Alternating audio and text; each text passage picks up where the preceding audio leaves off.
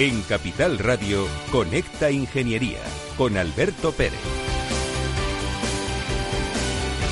Buenos días España, buenos días ciudadanos. Espero que comáis muchas torrijas porque la Semana Santa está ya aquí, afortunadamente.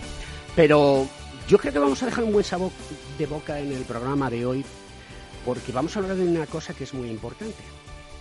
Algunos oyentes habrán oído hablar algunas veces de Horizonte 2020. ¿Qué es eso de Horizonte 2020? Bueno, pues ahora hay un nuevo programa que es Horizonte Europa y que pues eh, va a potenciar el conocimiento, va a potenciar la investigación, va a potenciar eh, las líneas de colaboración público-privadas y hay una partida de 95.500 millones de euros. Yo no sé cuantificar esto. Marte Bollero del CDT, que está hoy aquí con nosotros. ¿Qué tal estás? Buenos días, Alberto. Muy bien, gracias. Espero que nos cuentes cortita y al pie todas esas tendencias. y luego nos cuentas un poquito qué es el CDT para que nuestros oyentes lo, lo entiendan. Antonio Márquez, buenos días y bienvenido. Buenos días, muchísimas gracias por la invitación. Antonio Márquez es de una empresa que se llama ETRA y D y eres el director de tecnología. Correcto, efectivamente. Y eh, creo que eres un gran luchador en todo lo que es el tema de, mira, Maite asiente con la cabeza, eh, en todo lo que es el promocionar que existan eh, puentes de unión para poder conseguir lo que más nos importa en la vida. El mayor valor de la vida es el conocimiento, sin lugar a dudas, ¿no? Bueno, es la razón de ser de, ETRA y todo el equipo pues ponemos todo nuestro empeño precisamente en, utilizando instrumentos como estos que mencionabas antes pues conseguir eh, generar conocimiento y poderlo poner ah, al servicio de la sociedad, que es un poco nuestra misión. Oye, Maite, hay una cosa que me ha sorprendido de ti, porque yo creo que he hecho mis deberes y he investigado en Internet y ha sido condecorada con la Cruz de la Orden del Mérito de la Guardia Civil. Sí, es verdad, hace un año y medio. Oye, eh, esto no lo tiene cualquiera. No, es verdad. Bueno, fue un honor, la verdad, y me, vino de nuevas. Eh, yo trabajo específicamente en el programa de seguridad. Luego os contaré un poco cómo funciona el programa Horizonte Europa.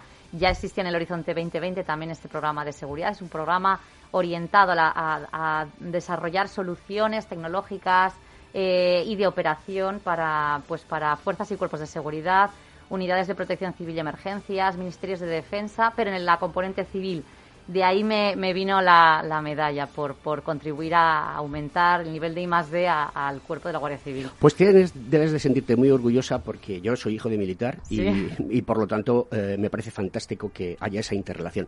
Pues nada, vamos a seguir con el programa después de estos consejos publicitarios.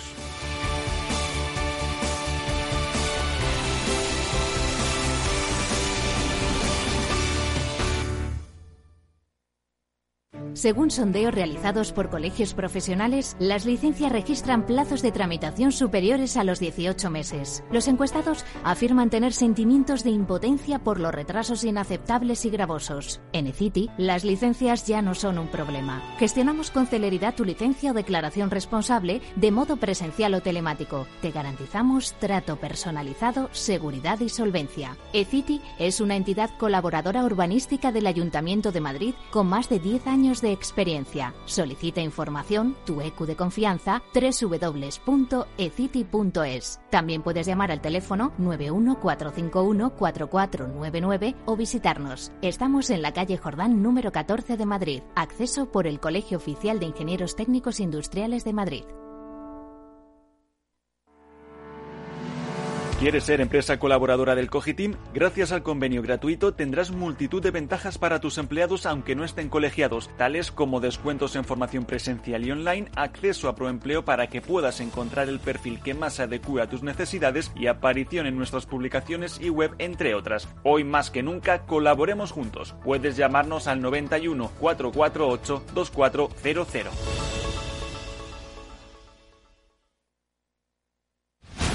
Estás escuchando Conecta Ingeniería.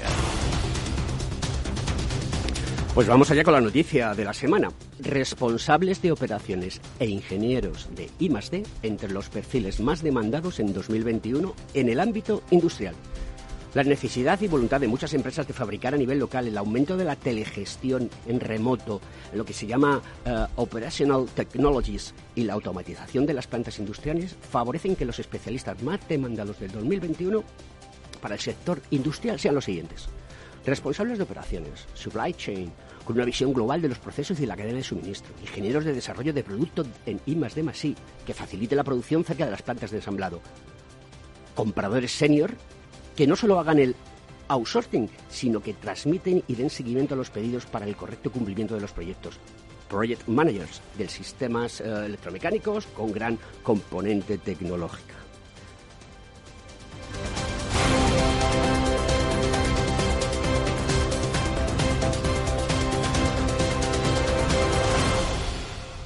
Escuchas Conecta Ingeniería con Alberto Pérez.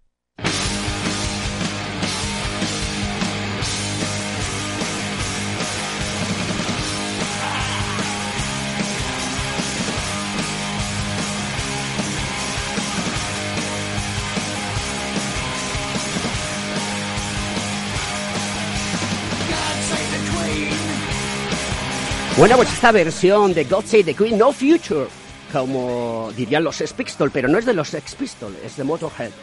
¿Hay futuro? Esperemos que sí, yo creo que sí que hay futuro, por supuesto. Cuéntanos qué es el CDT. El CDT es una entidad pública empresarial que actualmente depende del Ministerio de Ciencia e Innovación y en sí el CDT tiene dos grandes áreas de, de actuación. Por un lado somos un banco eh, que nos dedicamos a financiar proyectos de I I industrial, investigación, desarrollo e innovación industrial, eh, haciendo circular fondos que se recuperan en forma de créditos con una tasa de interés muy baja. Por otro lado, tenemos una acción muy importante que es eh, la representación de España en aquellos programas relacionados con investigación, desarrollo e innovación en el ámbito internacional, véase europeo, latinoamericano o del ámbito mundial, ¿de acuerdo?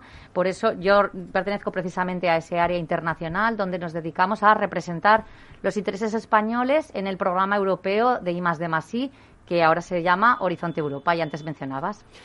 Y entonces Antonio Márquez eh, es un friki del mundo de, de la tecnología y ¿qué hace una persona como tú en una empresa como Trimase? Eh, bueno, por poner las cosas en contexto, eh, ETRA sería una empresa, digamos, usuaria o que se beneficia de los servicios que personas como Maite y, sus compañeros del CDT eh, ofrecen a las empresas españolas. Eh, por una parte, favoreciendo o facilitando instrumentos de innovación a nivel nacional y por otra, y para nosotros realmente en ETRA muy importante, eh, facilitando ese puente o esa manera de canalizar eh, las necesidades industriales españolas hacia los programas europeos. Entonces, esto es una cosa que, en ETRA luego eh, utilizamos y tal vez podamos hablar después. Y bueno, y, a mí personalmente es un ámbito que me, que me gusta mucho, todo lo que sea innovación, tecnología, pues que, que te voy a contar a ti con, con este programa que tienes, eh, y, que, bueno que, nos permite entre todos, cada uno desde su posición, el CDT por una parte, las empresas eh, por otra, ir eh, dando forma a ese futuro ¿no? que, decías, para que sea lo mejor posible. Maite, mm, la relación público-privada en España, ¿cómo la considerarías? ¿Buena, mala, regular, medio pensionista? Mejorable, pero es verdad. ¿Francamente mejorable? No, un poco, depende, depende del ámbito. Si yo me centro en el ámbito de la investigación, desarrollo e innovación, donde nosotros trabajamos, es verdad que eh, se ha reforzado muchísimo esa colaboración público-privada en el sentido de que, por ejemplo, CEDET y nuestro ministerio también, Ministerio de Ciencia e Innovación, tenemos una vocación clarísima de servicio al cliente. Eh, y Antonio os lo puede, os lo puede a lo mejor ampliar. Nosotros nos volcamos, eh, y además personas que tenemos experiencia, en, eh, probablemente en empresas privadas, yo he trabajado anteriormente en la empresa privada, como muchos de mis compañeros, sabemos que se necesita a nivel de tecnología, que, cuáles son los nuevos, las nuevas tendencias a futuro y demás, y tratamos de ayudar a identificar a esas empresas las, las necesidades y también las fuentes de financiación. En ese sentido, yo creo que la colaboración público-privada está mejorando muchísimo. Es verdad que en otros ámbitos podría ser más cercana, pero en la vocación que tenemos en, la componente internacional sí que estamos trabajando mucho en ello. Antonio, ¿qué necesitan las empresas españolas para tener conciencia de que esos 95.500 millones de euros que hablábamos al principio del programa, eh, una buena parte se ha captado por el mundo del conocimiento español? Eh, aquí ah, es, es, importante, eh, es importante el, por una parte, a ver, ¿cómo, lo diría?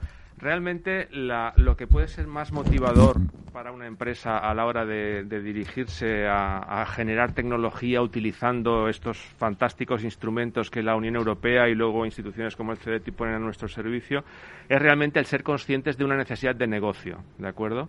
Es importante tener claro que eh, lo que nuestros clientes, lo que la sociedad, lo que el mercado eh, va a necesitar de nosotros como empresas van a ser servicios, bienes eh, que se basen en la tecnología. Esto si tenemos en cuenta los retos a los que nos enfrentamos como sociedad, desde la emergencia climática, la digitalización, la, la descarbonización, etcétera, etcétera, pues hacen evidente que, para responder a las necesidades que tenemos como sociedad en los ámbitos de la energía, de la movilidad, de la seguridad, y aquí pues Maite puede hablar, eh, efectivamente lo que vamos a necesitar cada vez es más y mejor tecnología y la tecnología podemos desarrollarla nosotros o como decía aquel que inventen ellos, ¿no? Entonces, efectivamente eh, es muy importante, pues como país y, como empresa, sector privado y sector público en España, el que cobremos conciencia de que tenemos que desarrollar la tecnología nosotros o, de otra manera, pues, pues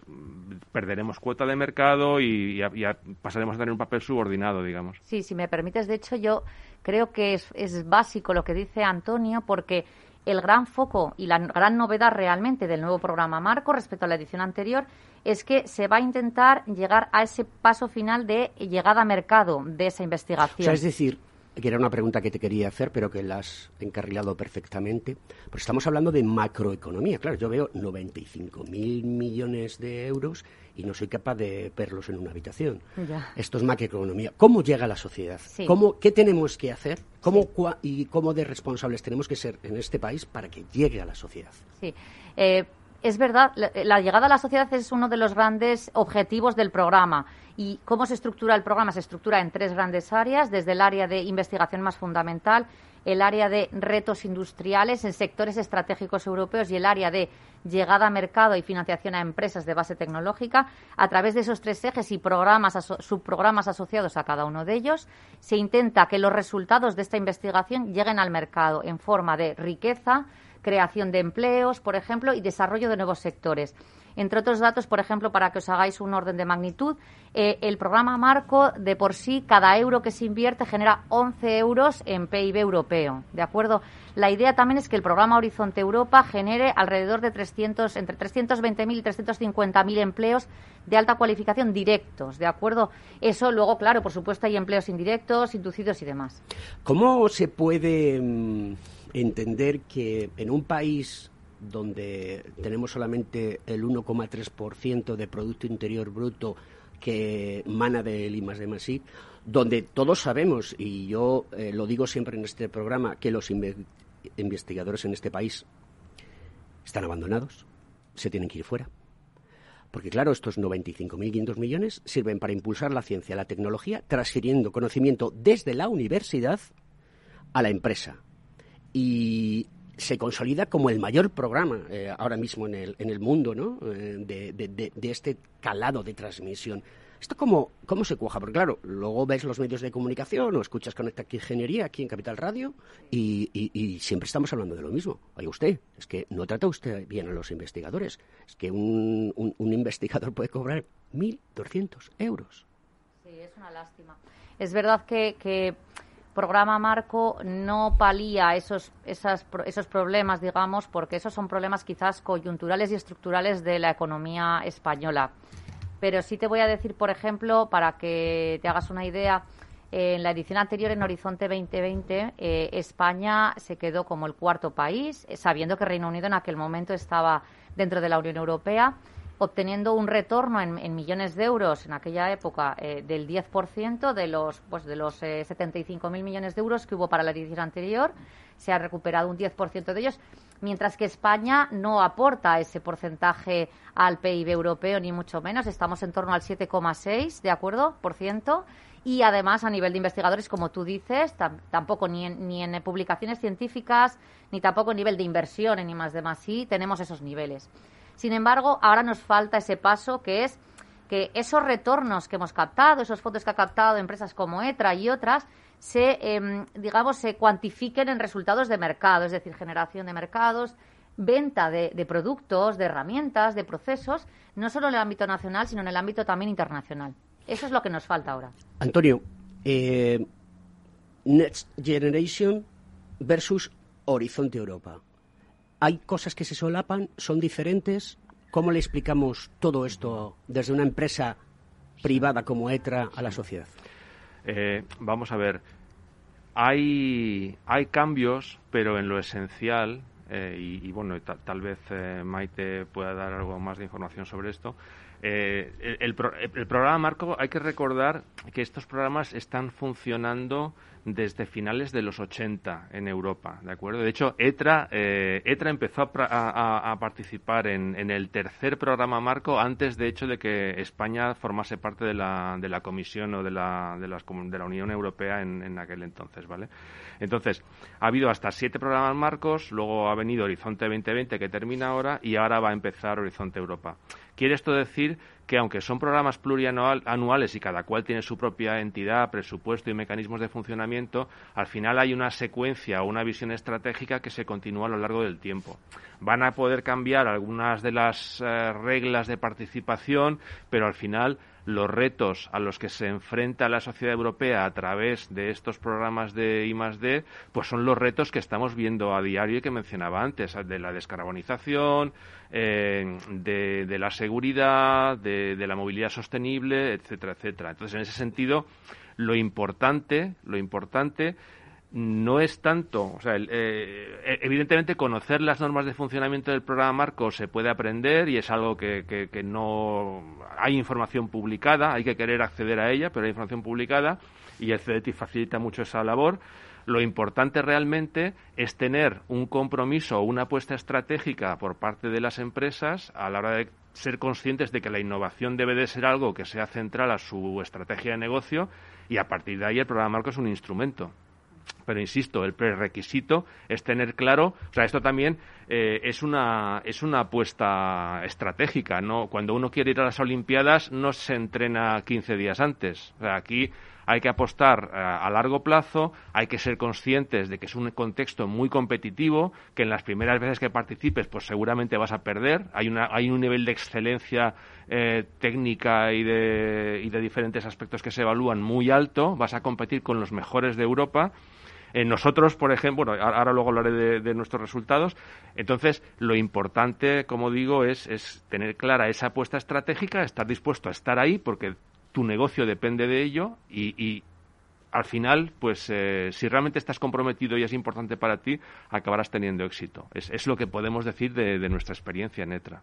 O sea, nosotros en ETRA ahora eh, estamos, dentro de lo que son los resultados del Horizonte 2020, estamos en el top 1% de empresas europeas, de toda Europa, con más éxito en el programa Horizonte 2020. O sea, sois unos crack. Bueno, está feo que Maite, Maite, Maite, dice así con la cabeza. Está feo que lo diga yo, pero si lo decís vosotros, no, no, voy a decir Estar en el 1% del top, eh, no sé, es excelencia.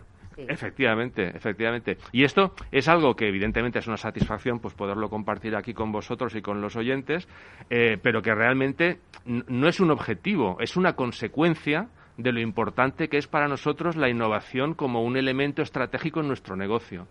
Decías tú antes que cómo trasladar a la sociedad eh, la, importancia de la tecnología y de la innovación, ¿vale? Estamos viendo, desgraciadamente, a raíz de, la pandemia y de la situación de crisis que se ha generado, pues como hay muchos sectores de la economía española y europea que son muy vulnerables a, estos vaivenes económicos, ¿de acuerdo? Entonces, sin embargo, cuando uno tiene eh, un, desarrolla unos servicios y unos productos de alto valor añadido basados en tecnología, se encuentra con que está generando puestos de trabajo de más calidad, más estables, hay una resiliencia como organización que al final pues es un beneficio para todos, ¿no? Entonces, ese 1%, ese estar en el top 1% eh, tiene implicaciones prácticas, pues claro que las tiene y, puedo estamos aquí en, el centro de Madrid y me puedo citar un ejemplo que, bueno, ETRA ha puesto con, con EMT Madrid, que es un socio estratégico nuestro, eh, puso hace, hace poco tiempo en marcha pues la primera línea eh, de autobuses en España eh, que funciona totalmente eléctrica mediante carga inductiva. O sea, en las cabeceras de las paradas hay, hay una carga inalámbrica por inducción que permite que el autobús funcione con energía eléctrica todo el tiempo. O sea, como cuando cargas con el teléfono móvil eh, en una de estas eh, gadgets que, que, venden, donde se carga por, por inducción. ¿no? Efectivamente. O sea, hace unos años pues parecía que no era posible que los autobuses funcionaran con electricidad por el, toda la jornada que tenía, la energía que era requerida, y hemos demostrado que eso es posible. Entonces es un cambio concreto en la vida de las personas con tecnología que se ha desarrollado y se ha integrado en España eh, y con unas emisiones que se dejan de generar que benefician a los ciudadanos madrileños, pues es un ejemplo concreto de cómo la tecnología puede añadir valor para toda la sociedad. Maite, eh, ahora después de la publicidad, como diría el gran García, no me conteste ahora, contésteme después de la publicidad, eh, quiero que me hables de las pymes, de las startups y cómo pueden nutrirse de esto. Sin problema. Pues nada, queridos amigos, aquí con este apasionante programa sobre eh, los fondos europeos, sobre Horizonte Europa, vamos a continuar después de la pausa publicitaria.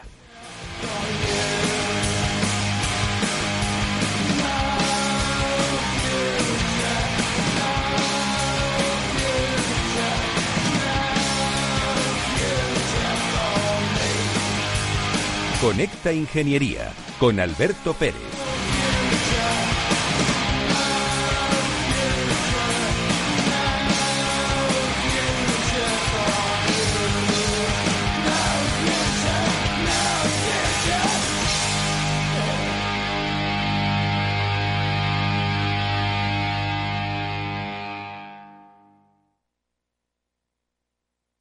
Si tu lado emocional dice, invierte en ciberseguridad, sabes que es un sector en crecimiento. Y tu lado racional dice, no tienes tiempo de crear una cartera desde cero y si te la gestionan otros, eh, te cobrarán mucho en comisiones. En Renta 4 Banco te lo ponemos fácil. Con el nuevo servicio de gestión óptima, contrata nuestras carteras temáticas 100% online, con una comisión de gestión de solo 0,25%. Entra en r4.com o en cualquiera de nuestras oficinas y descubre todas nuestras carteras. Tu lado emocional y racional por fin se unen. Renta 4 Banco, tu banco especialista en inversión.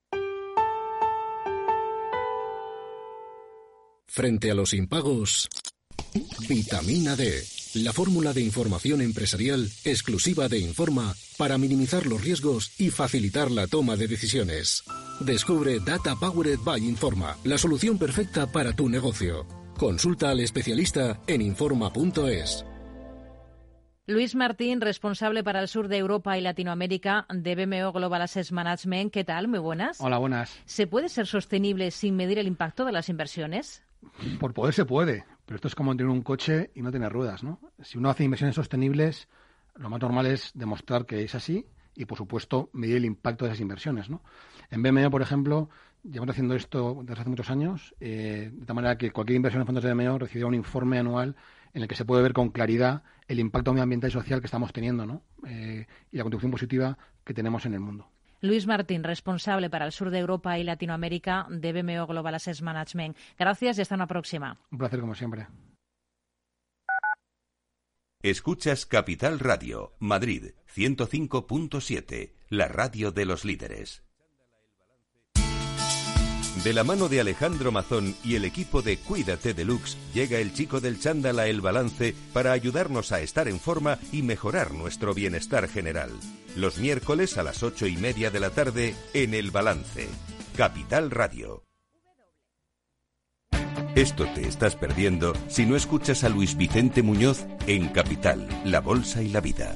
Xavier Ferraz, profesor de ESADE. Europa no lo ha hecho y el problema ahora lo tenemos aquí, ¿eh? porque Europa en este momento no es autónoma en semiconductores. Eso quiere decir que si no nos venden, nos vamos directamente al paleolítico, ¿eh? sin ser alarmistas. No te confundas. Capital, la bolsa y la vida con Luis Vicente Muñoz, el original. Capital Radio. Siente la economía.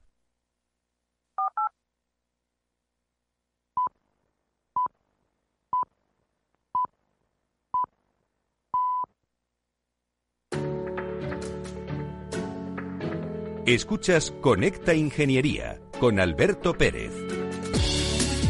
Vamos allá con el Consejo de Seguridad de esta semana. El Foro de la Seguridad Industrial es un lugar de encuentro de diversas organizaciones que agrupan a ingenieros, fabricantes, instaladores, mantenedores y entidades de control y ensayo. Trabajamos para promocionar políticas y acciones a favor de la seguridad industrial. La seguridad industrial no está solo en ámbitos industriales, también la tenemos cerca en nuestro ambiente doméstico. Es un servicio al ciudadano que proporciona más nivel de seguridad y menos situaciones de riesgo. La seguridad es esencial al proyectar, instalar, mantener o inspeccionar un ascensor, una instalación de protección contra incendios en un centro comercial o una instalación eléctrica de baja tensión en un teatro. Nuestro trabajo aporta mayor seguridad a las personas, a los equipos e instalaciones, protege nuestro medio ambiente y genera una importante actividad económica. Representamos el 3% del PIB nacional.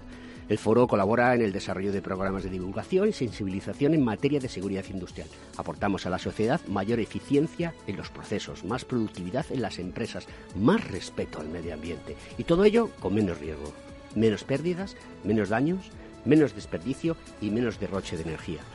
Deseamos educar a la ciudadanía para que aprecie, valore y compre calidad y seguridad para sus instalaciones, lo que le permitirá estar más seguro, más tranquilo evitando accidentes y daños no deseados.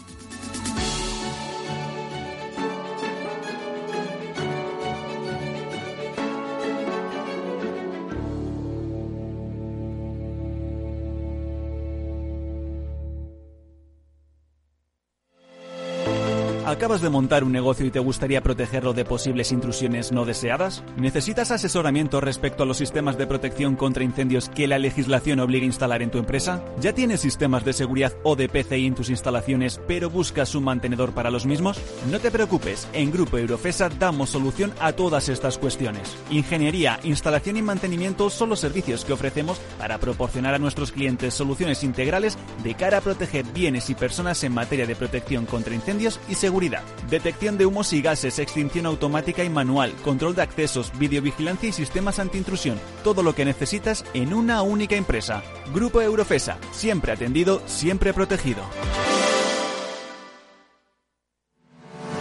¿Estás colegiado en el Cogitim? ¿Piensas que por novisar no necesitas la colegiación? El colegio es tu mejor aliado. Siempre estará en tu desarrollo profesional, ofreciéndote servicios como asesoramiento técnico, legal, laboral y fiscal, además de numerosas herramientas competitivas como formación presencial y online, acreditación de PC ingenieros, software técnico, networking y otras muchas. Porque creemos que trabajando juntos podemos construir una sociedad mejor. Colégiate. Más información en www.cogitim.es.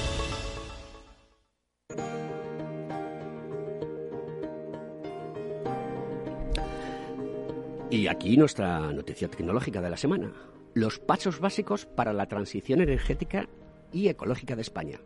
Objetivos nacionales de reducción de emisiones de gases de efecto invernadero, que impulsen las energías renovables y se introduzcan medidas de eficiencia energética.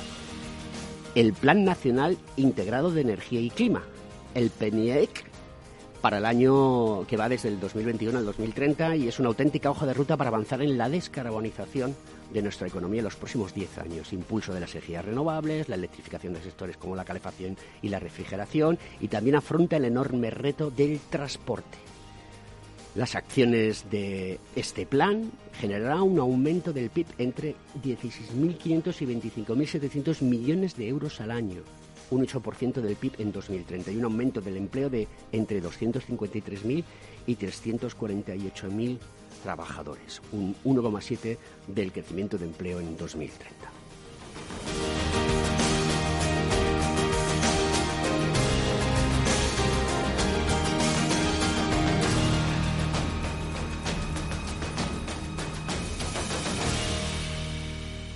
En Capital Radio, Conecta Ingeniería con Alberto Pérez.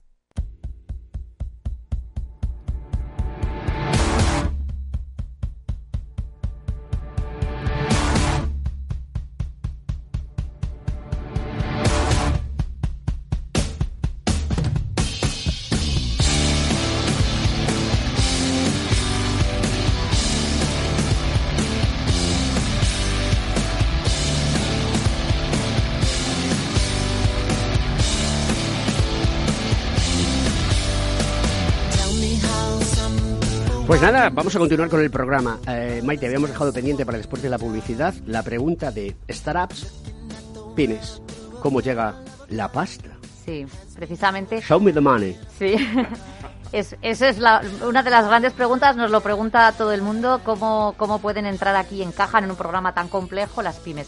Pues precisamente se ha lanzado un pilar específico para ellas, que es el pilar del Consejo Europeo de Innovación que ha tenido un proyecto piloto entre los años 2019 y 2020 en que se han empezado a financiar startups y, y empresas basadas en tecnología con el objetivo final de apoyar las innovaciones y la llegada a mercado y la comercialización, es decir, monetización de esa inversión.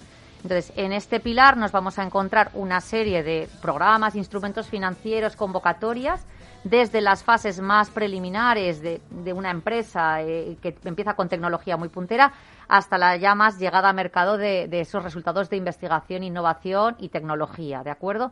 nos vamos a encontrar lo que se llama el Pathfinder, es para las etapas más tempranas, y el Accelerator, donde se combina financiación eh, tanto de la Unión Europea como financiadores, eh, inversores eh, privados que quieren invertir con la garantía de la Unión Europea, el apoyo de la Unión Europea.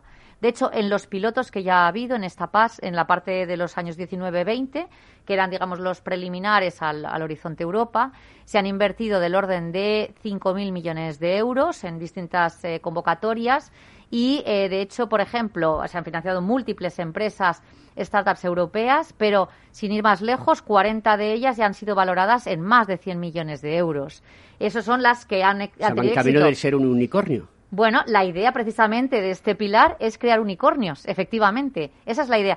En realidad es donde Europa está más coja. En, eh, monetizar esa investigación. Europa es eh, uno de los eh, de las de las potencias más grandes en generación de, de, publicaciones científicas y generación de conocimiento, pero nos falta esa llegada a mercado. Y eso es lo que se pretende con el, lo que se llama el pilar 3, el EIC. Y mm, otra de las cosas que pretende este programa es crear una masa crítica de investigadores. Sí. Esto es necesario y, vital para nosotros. Es vital para nosotros porque eh, Europa al final tiene que ser eh, basar su crecimiento en la economía del conocimiento, efectivamente.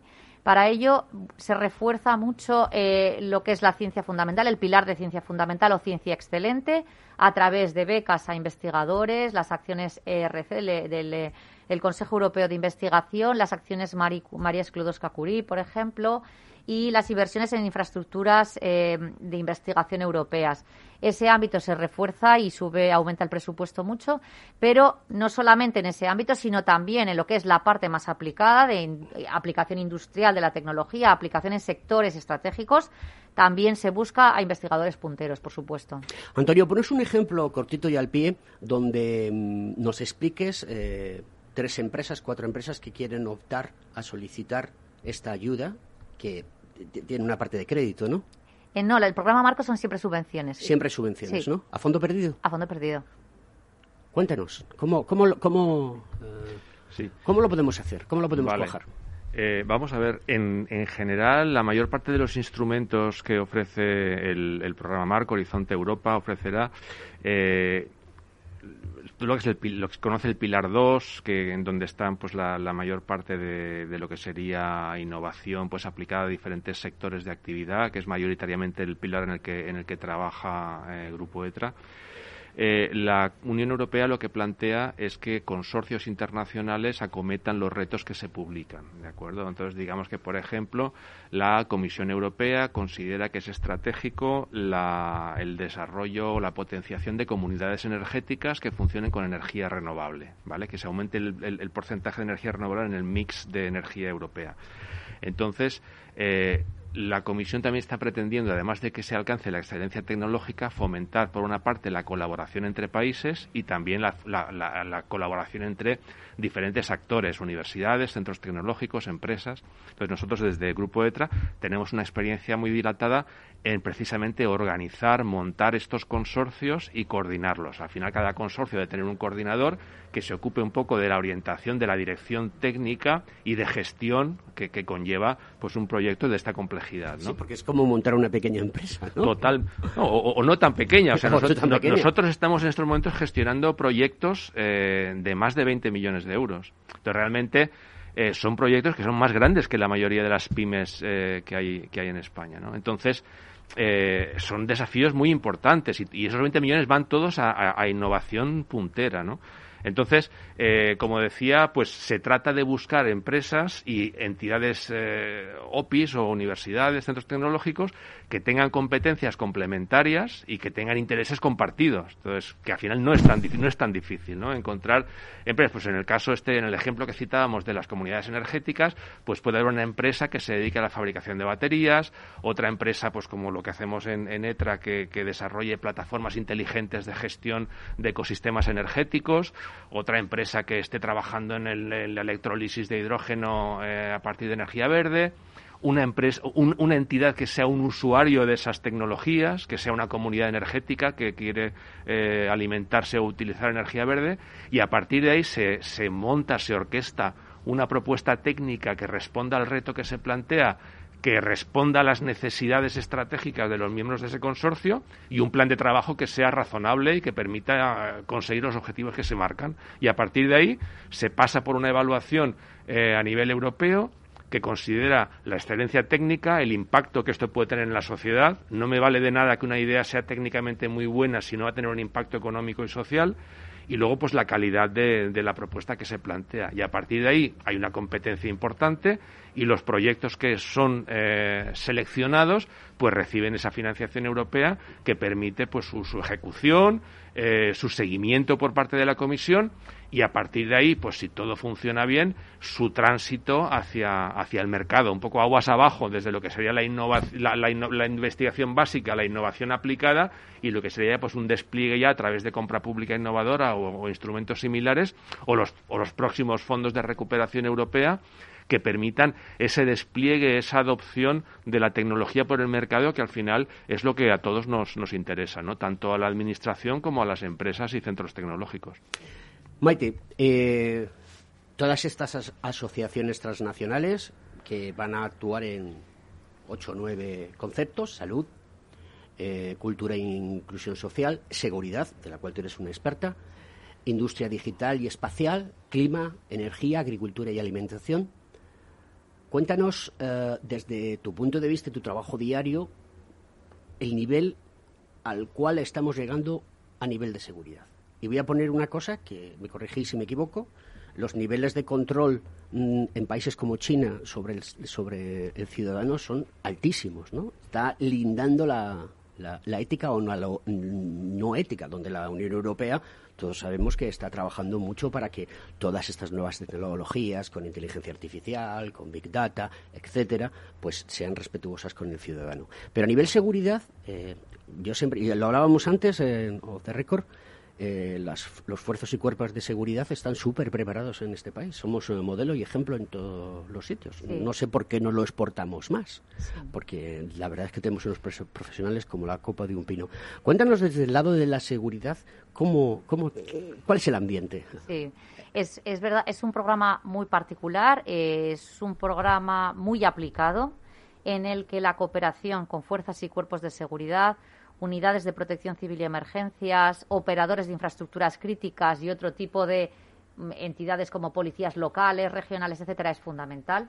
Eh, y, se- y ese programa se orienta a desarrollar tecnología y, y sistemas que les puedan ser de utilidad, en definitiva uno de los aspectos que comentabas antes, el aspecto ético y de eh, eh, el beneficio de la inteligencia artificial, pero no para ser usada de forma maliciosa, son dos de los grandes pilares de este programa. De hecho, en las bases de la convocatoria que se va a lanzar ahora a finales de abril, es, es, eh, clave, eh, son clave esos dos conceptos en los que se especifica que cualquier proyecto, cualquier acción que se vaya a financiar a través de este programa, en la parte de seguridad específica, debe de ser eh, estar alineado con la normativa ética y la legislación ética y en materia de protección de datos de la Unión Europea y de sus estados nacionales.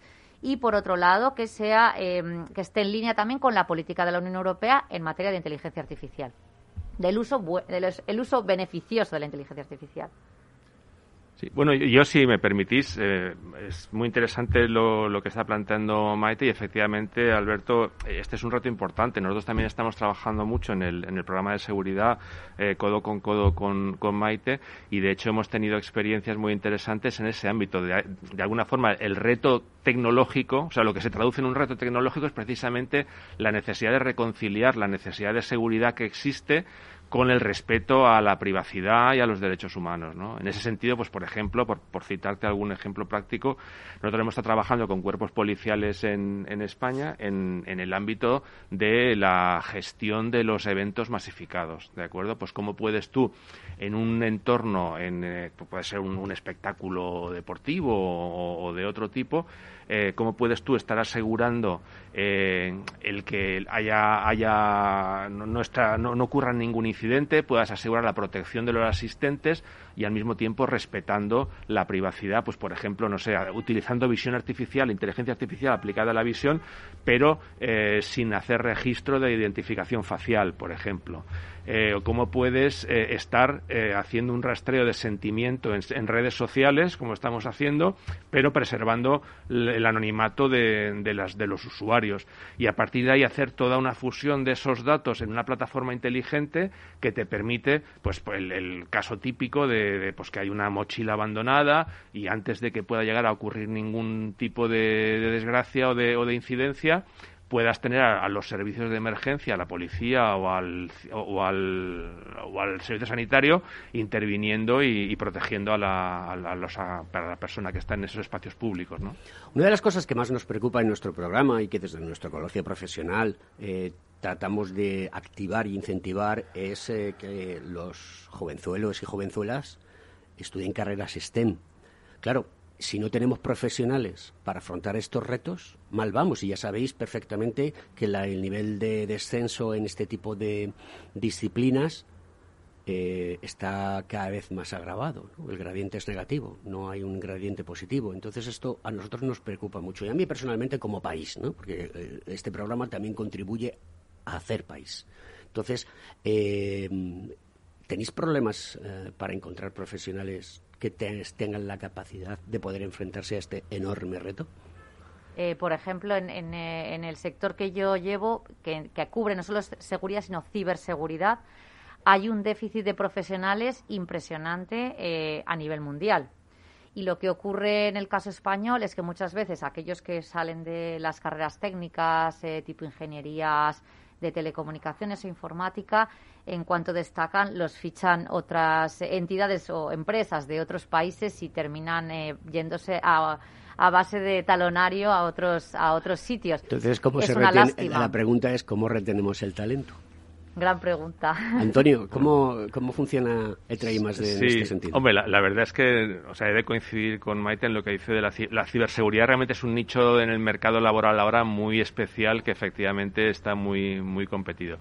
Eh, si hablamos de, de, de, de, las ingenieras o de las carreras STEM que mencionabas tú, eh, hombre, yo lo que puedo decir es que en ETRA hace tiempo que tenemos un plan de igualdad de género en marcha, de, de acuerdo, según normalizado, digamos, pero esta es la parte formal. O sea, el hecho es que desde siempre en ETRA pues no hay hombres o mujeres, digamos, que al final hay ingenieros y, y jefes de proyecto que, que, en función de sus capacidades pues se desarrollan profesionalmente.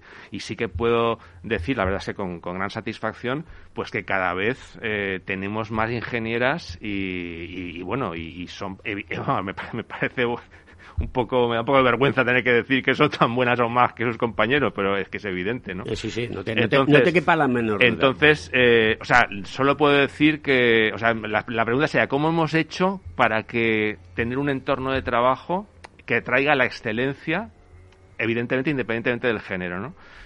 Pues al final eh, es un poco, eh, es un entorno también por el tipo de actividad que desarrollamos, en donde pues se potencia la creatividad, la colaboración, el compartir la información, el trabajar juntos por objetivos, o sea, a la vez que o sea, hay dos refranes marineros, uno que dice que cada palo aguante su vela y otro que dice que todos estamos en el mismo barco, ¿no? Entonces, al final, cuando consigues eh, realmente un equipo de gente excelente que además crece eh, de forma coordinada y conjunta, donde se percibe que realmente el, éxito del personal es el éxito del equipo y al revés, pues al final es un entorno de trabajo pues que para la gente como nosotros, o la gente que está interesada en estas disciplinas, pues es muy atractivo. Y, yo pienso que realmente al final el, el, éxito es ese, ¿no? El, darle a cada uno toda la responsabilidad que sea capaz de, asumir y ayudarle en ese crecimiento profesional, ¿no?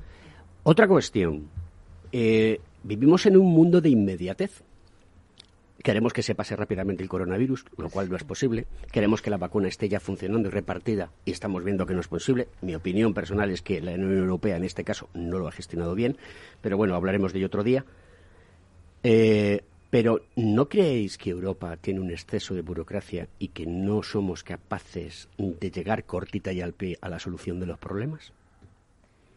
Sí, de, hecho, recordad, lo comentábamos antes de entrar en el programa. Eh, uno, de las, uno de los aspectos de los que adolece el programa Marco es eh, la cantidad de burocracia que implica. En el Horizonte Europa, uno de los mantras que se, se va a poner en marcha es la simplificación. Simplificación en procesos, en gestión y en burocracia. Vamos a intentar ser lo más rápidos posibles. Eh, limpiar el polvo de la paja y ayudar muy enfocadamente al participante. De hecho, esa es la labor de CDTI. Eh, si una empresa o una entidad, me da igual algún oyente que estoy escuchándonos, eh, el lunes próximo me contacta para ver dónde podría encajar, eh, nosotros vamos bastante al grano. Cuéntame qué haces, a qué te dedicas, en qué sector estás y qué quieres hacer en la vida, como empresa o como empresario. y te podremos encajar en una parte del programa u otra. Vamos a decir que Horizonte Europa, como tiene tantas cajitas, es fácil encajar a alguien en alguna de ellas, pero pensemos también que no vale una, una entidad no va a valer para todo. Es imposible porque abarca eh, todos los espectros, desde la investigación más básica hasta la innovación más cercana al mercado. Habrá que ser abierto y pensar, vamos a ver, dejarme aconsejar por CEDETI y por nuestro ministerio para que encajemos en el sitio adecuado. ¿Qué le pedís a las eh, perdona, Antonio, qué le pedís a las organizaciones eh, públicas desde las empresas privadas para que haya haya viveza, haya, haya fiesta. Sí. Eh, bueno, yo creo que, compartimos todos un objetivo como país, por lo que decías tú antes de, hacer país, que es, y, que, precisamente la, la, pandemia ha puesto de manifiesto, la, crisis a la que nos hemos enfrentado, que es la necesidad de, de alguna manera, recuperar la soberanía industrial. Es un término que se ha puesto muy de moda y pienso que es muy importante. O sea, que cuando venga una crisis no seamos capaces de, fabricar mascarillas porque están fabricándolas en China, eh, pues es indicativo de algo, ¿no? Entonces, me parece que es muy importante para todos, no solamente para empresas como ETRA, pero para toda la sociedad, el que en España se desarrolle, se fortalezca un tejido industrial de alto valor añadido con una fuerte base tecnológica que nos permita competir. Entonces, por parte de las empresas, evidentemente, hay una responsabilidad de eh, competir en Europa, buscar los fondos, desarrollar la tecnología, pero pensamos que también por parte de la Administración, al final eh, lo que se suele decir es que el, instrumento de I más más importante que tiene un país es el BOE, ¿De acuerdo? Indudablemente. efectivamente, y, de sí, hecho... porque esto no es Estados Unidos, y perdona que te interrumpa, donde probablemente con una idea, llegue un grupo inversor o un business angel o llámalo o alguien que tiene mucho dinero, pone un millón de euros y te dice, desarrolla la idea. Y si fracasas, me quedo con todo el conocimiento que tú estás generando. Claro, e, ese, eso es lo que a mí me, me chirría, ¿no? Me chirría porque si queremos que Europa sea una organización a nivel mundial eh, de equilibrio entre los dos polos, China y, Estados Unidos, pues algo tendremos que hacer. Estos pasos que se están dando están muy bien, pero oye, aterricemos cosas, que es de lo que se trata, ¿no? Sí, sí. No, no, y, de hecho, eh, creo que antes lo, comentaba Maite, o sea, que España, dentro de lo que son las cifras del programa Marco de Horizonte, y, esperemos que también se mantenga en Horizonte Europa, eh, España lo está haciendo bien. España lo está haciendo bien. Y, afortunadamente podemos hablar desde el ejemplo nuestro en que nos está yendo muy bien, estamos haciendo un buen trabajo, pero, pero que es representativo también de un esfuerzo que está haciendo el país. Sí, pero Antonio, eh, permíteme que te diga una cosa. Eh, ya nos quedan pocos minutos y por entrar un poco en la polémica que también está bien. No dejamos de ser un país de camareros. Claro. Entonces, cuando, cuando, a ver, que yo estoy de acuerdo contigo, ¿sabes? Pero me gusta meter el dedo en la llaga. Hemos tenido una pandemia y ahí están los resultados. Casi 6 millones de personas que no tienen actividad profesional. Claro, es que esta es la segunda parte. ¿Quién, soporta esto? Esta es la segunda parte. O sea, estamos haciendo una I más D de calidad, ¿de acuerdo? Pero nos falta que se despliegue. ¿De acuerdo? ¿Y, quién tiene que desplegarla, Antonio? Pues volvemos al BOE. O sea, eh, estamos hablando de, que en la parte, la administración, la, administración, eh, pues debe de valorar, o sea, que considerar que, hombre, que es, más interesante eh, consumir tecnología que ha estado desarrollada en España, sobre todo en, campos estratégicos, como pueda ser la seguridad, la energía, la movilidad, consumir pues energía. Te voy, a contar un secreto y a ti también. Por favor. No voy, a, no, voy a, no voy a desvelar ni nombres, ni entidades, ni nada. Para un proyecto pregunté el otro día si se iba a primar que fuese marca España y me dijeron que no. Y eso a mí como español me duele. Y lo tengo que decir así. ¿Por qué no se premia? Tú te vas a Israel y ahí no entras, vamos, ni con agua caliente. Sí, sí, sí, Esto es así. O sea, a las cosas por su nombre, ¿no? Entonces, es muy triste que en una situación pública, en un momento determinado, se diga, no, es un concurso abierto. Bueno. Pues es verdad, el programa Marco se, se abre por primera vez un concepto que no existía, que es el concepto de autonomía estratégica. Lo ha, lo ha mencionado rápidamente antes Antonio. Es la primera vez en que eh, se va a acotar los países o las entidades de que eh, en proveniencia de, unos países, los que provienen de determinados países, son las que podrán participar en los proyectos y aquellas que no pertenezcan a esos países no podrán participar. Eso con la idea precisamente de pues reforzar determinados sectores estratégicos europeos. Bueno, vamos a hablar del ámbito europeo, que es el contexto de hoy, pero al final, en, el ámbito nacional, quizás se puedan hacer acciones del mismo estilo. Porque, en definitiva, es lo que comentaba Antonio, si no tenemos capacidades básicas, y creo que la pandemia nos ha abierto los ojos para muchas cosas, eh, nos podemos ir a pique con, relativa facilidad si no reforzamos esos sectores estratégicos. Entonces, vamos a hablar, por supuesto, de sectores como la seguridad, la defensa, el ámbito espacial, que sin duda son sectores estratégicos, pero también otros, como pueda ser el de la salud o pueda ser el de la inteligencia artificial, que es ámbito TIC, digamos. Eh, pero aún así, eh, es, es un gran desconocido, pero ya se han hecho acciones al respecto. Quizás no lo sabéis, pero la empresa BioNTech, o la empresa CureVac, que son dos de las empresas que han desarrollado las vacunas del coronavirus, están siendo sistemáticamente financiadas por el programa Marco. Esto no sale en prensa, pero es así. Y, la comisaria María Gabriel, la comisaria eh, eh, eh, responsable de investigación búlgara, lo dijo el otro día. También hay un problema de comunicación, bajo mi punto de vista, de difusión de la información. Eh, muchas veces eh, es bueno quizás ponerlo a, pie de calle esa esta información, ¿no? Que, la investigación también puede terminar dando resultados tangibles que utilizamos y que nos sirven para algo. Yo se lo digo muchas veces, Antonio, que le conozco más que a ti, eh, y se lo digo, oye, algunas veces en este país nos falta glam. O sea, salir al escenario y, y, hablar y transmitir y motivar y incentivar. Y, pues oye, eso es bueno, no tenemos que ser tan serios. Sí, es verdad, hay que Bueno, ya nos queda un minuto. el programa se acaba mientras eh, eh, Félix me va poniendo la música de fondo para despedir el programa. Eh, ¿Qué le pediríais a los Reyes Magos si teníais que pedirle algo en este proyecto? Maite, y luego terminamos con, con Antonio pues que en mi caso, bueno, voy a barrer para, para casa, pero que España tenga por lo menos el mismo éxito que hemos tenido hasta ahora en programa Marco y si no más. Estoy, estoy convencido que como, como mujeres como tú que hacen mucha falta en España, lo vamos a conseguir. Y sobre todo que generemos empleo, que eso ahora mismo es lo más fundamental. Sí, pues, pues abundar en esto y, en lo importante que es eh, que, la, que la tecnología, que la buena tecnología que se hace en España se potencie y se despliegue, que aprovechemos los fondos de la Next Generation Europe eh, para realmente dar ese salto adelante que, pienso que como país pues, pues necesitamos y merecemos. Maite, Antonio, muchísimas gracias por estar aquí en Conecta Ingeniería los miércoles en Capital Radio y a trabajar porque hay que sacar mucho trabajo adelante. Hasta la semana que viene, amigos. Gracias. Un abrazo. Gracias.